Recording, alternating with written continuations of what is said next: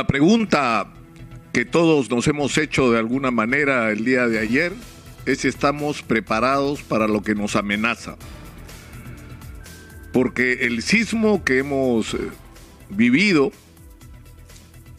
no es sino una pálida señal de lo que podría ocurrir en cualquier momento en las ciudades de Lima y Callao.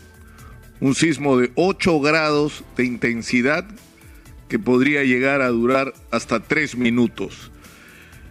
Los científicos han advertido claramente, los especialistas, sobre que después de 275 años de silencio sísmico, eh, podemos estar seguros de que va a ocurrir un sismo de esta intensidad. Lo que no sabemos es qué día ni a qué hora, pero que va a ocurrir, va a ocurrir.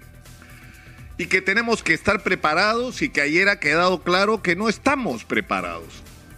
Y no me refiero a los esfuerzos extraordinarios que ha hecho Defensa Civil para que la gente ubique las zonas de riesgo, para que se establezcan protocolos familiares, para que la gente tenga su mochila de emergencia. Y pregúntese usted, señor, señora, ¿tenía su mochila de emergencia?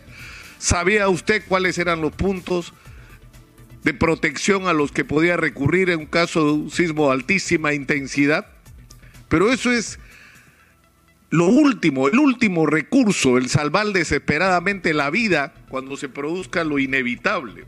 El problema es mucho más grave que eso, porque según las proyecciones hechas por el propio Instituto de Defensa Civil, lo que ocurriría en Lima si se produce lo que va a ser inevitable, es decir, este terremoto de alta intensidad.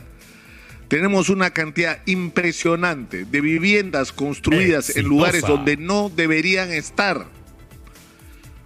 Porque la tierra no es apta, porque están en laderas, porque un terremoto de esa intensidad lo que provocaría sería la destrucción de esas viviendas.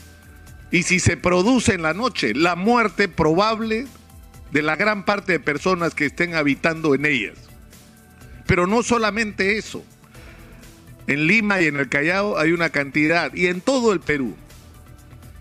Pero ahora estamos hablando de Lima y Callao, inmensa de viviendas que no se han construido respetando los mínimos criterios técnicos con los que debía construirse cualquier cosa en una zona de tan alto riesgo sísmico como la que nos toca habitar. Pero, y esto debe suponer y debería suponer tomando, tomarnos en serio el asunto. Porque esto tiene que ver directamente con el problema del déficit de vivienda en el Perú. Faltan dos millones de viviendas en el Perú y cuando se habla de dos millones de viviendas estamos hablando de las personas que viven en zonas de alto riesgo, en zonas donde no deberían habitar, gente que tiene viviendas que no deberían estar ocupando, gente que vive en tugurios y están expuestas a altísimo riesgo. De eso estamos hablando. Pero se habla del tema y no se trazan soluciones para cuidarle la vida a la gente. Pero hay otro problema en el que hay que pensar. Si se produce un terremoto de esta intensidad, va a haber un daño muy grande frente al cual el coronavirus nos va a parecer nada con lo que podríamos vivir en términos de muertes producidas además en horas. Y estas muertes se van a multiplicar porque se van a caer los hospitales, porque son muy viejos, porque no están preparados para resistir un ataque de la naturaleza de estas dimensiones.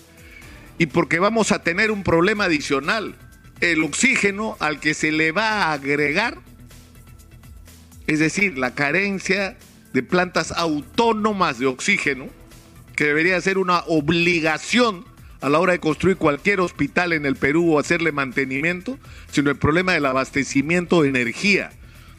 Si van o no van, o si tienen o no tienen plantas de generación eléctrica autónomas que les permitan enfrentar un eventual corte general de la energía.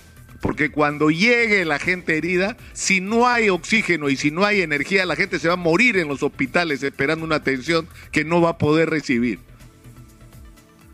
Esto es un tema sobre el que se ha vuelto año tras año, sobre el que los especialistas, la gente de defensa civil, el ingeniero Hernando Tavera, el ingeniero Delgado Sayán, Pedro Ferradas, Es decir, la lista es enorme de especialistas que nos han llamado la atención sobre que este tema tiene que ser una prioridad nacional, porque el precio que podemos pagar por esto puede ser inconmensurablemente grande.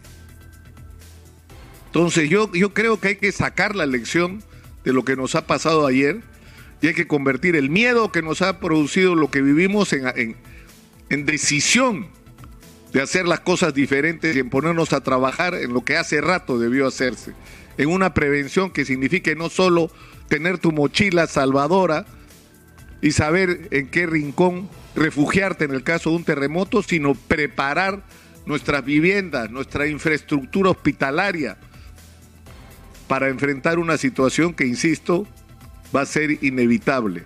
Va a haber, señora, señor, un terremoto que será 50 veces peor que el que hemos vivido ayer como temblor y que va a ser altamente destructivo. Va a haber, hay que estar preparado. No sabemos el día y la hora, pero de que va a haber un terremoto de esa intensidad, pueden estar ustedes seguros de que va a ser así.